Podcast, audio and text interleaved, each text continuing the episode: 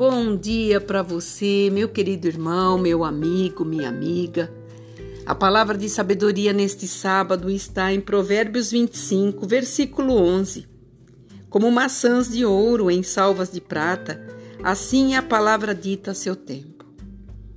Aqui é um conselho que Salomão estava deixando para nós, em questão de muitas palavras que nós falamos. A palavra de Deus diz assim que aquilo que nós falamos é o que nós vivemos, é o que somos.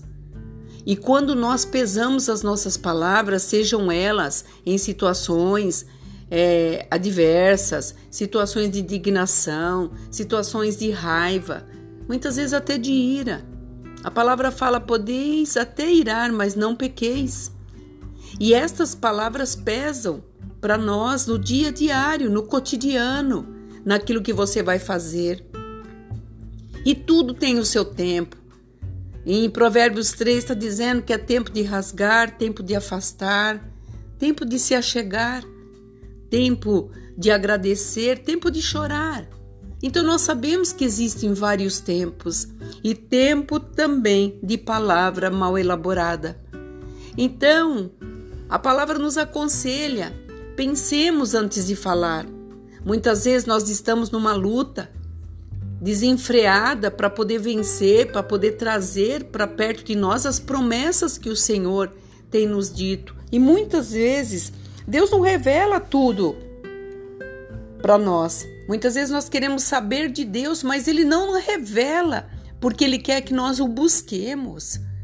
Lá em Jeremias 29 fala: Eu me deixo ser achado por vós porque Ele quer que aprendamos com Ele, que estejamos perto dele. Ele nos atrai para que possamos viver o melhor, e o melhor é pensar no que falamos.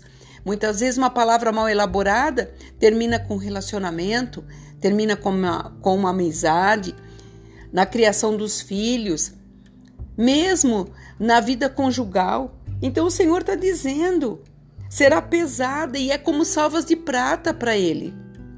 Então preste atenção em tudo que você for falar.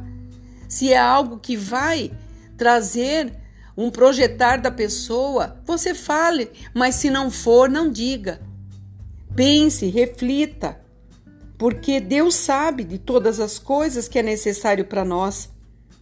Desde que nós obedecemos, e uma das coisas que Ele quer que nós façamos é obedecer a Sua palavra. E Ele nos traz essa palavra em amor para nós pensarmos, porque tudo tem um tempo. E muitas vezes você está falando coisas fora desse tempo.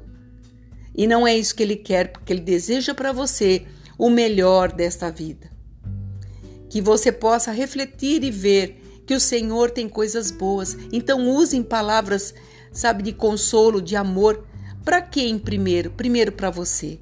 Reflita de dentro para fora o que você precisa analisar e mudar. Aqui é a pastora Marina da Igreja Apostólica Remanescente de Cristo. Se você puder, me ajude, passe para frente esse áudio. Ajude outras pessoas não falarem coisas que irão se arrepender no dia de amanhã. Que você fique nesta paz, dentro desse amor tão grande de Deus, junto com seus familiares. Shalom.